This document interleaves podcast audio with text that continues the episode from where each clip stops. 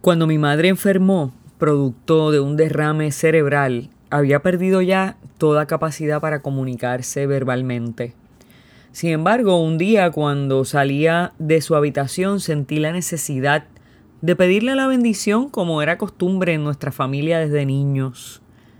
Claro que yo no tenía ninguna expectativa eh, de que recibiría de parte de ella una respuesta audible.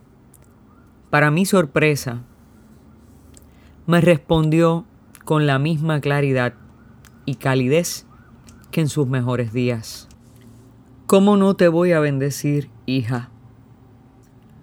Si un padre y una madre siempre quieren bendecirte, aun en sus peores momentos, ¿cuánto más no querrá Dios hacer por ti?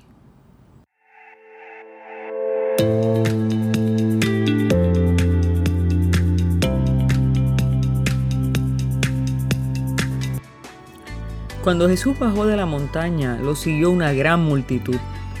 Entonces un leproso fue a postrarse ante él y le dijo, Señor, si quieres, puedes purificarme. Jesús extendió la mano y lo tocó, diciéndole, lo quiero, queda limpio. Y al instante quedó purificado de su lepra. Jesús le dijo, no se lo digas a nadie, pero ve a presentarte al sacerdote y entrega la ofrenda que ordenó Moisés para que les sirva de testimonio. Saber que Dios quiere es ir confiados a los pies de Jesús, aunque la gente que esté a tu lado no reconozca tu necesidad o se avergüence de ti.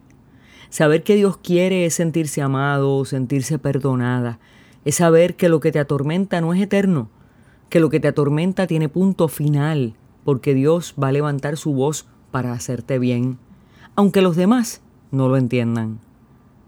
Pero Jesús va la milla extra, siempre va la milla extra.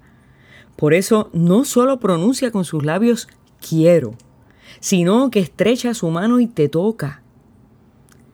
El querer de Dios siempre va de la palabra a la acción. Jesús se mueve hacia ti porque le importa la carga de tus años, tu dolor interno y quiere sanarte por dentro y por fuera. Tú, que no cesas de preguntarle a Dios, ¿querrás tú ayudarme? ¿Querrás tú cambiar mi situación? ¿Querrás tú sanarme? En el encuentro de hoy Jesús te dice, quiero. Oremos. Señor, hoy he aprendido que tú siempre quieres bendecirme que tu amor como el de una madre movida desde sus entrañas siempre desea hacerme bien. Por eso hoy te doy gracias y confío en ti para que escuches mi oración y proveas a mi necesidad.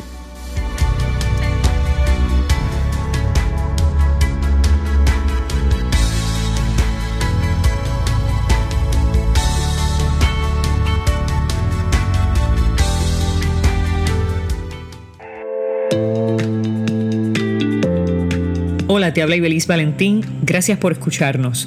Si este mensaje ha sido de bendición a tu vida, compártelo en las redes sociales. También puedes suscribirte a través de Apple Podcast o de Spotify Podcast. Que Dios te bendiga y hasta la próxima.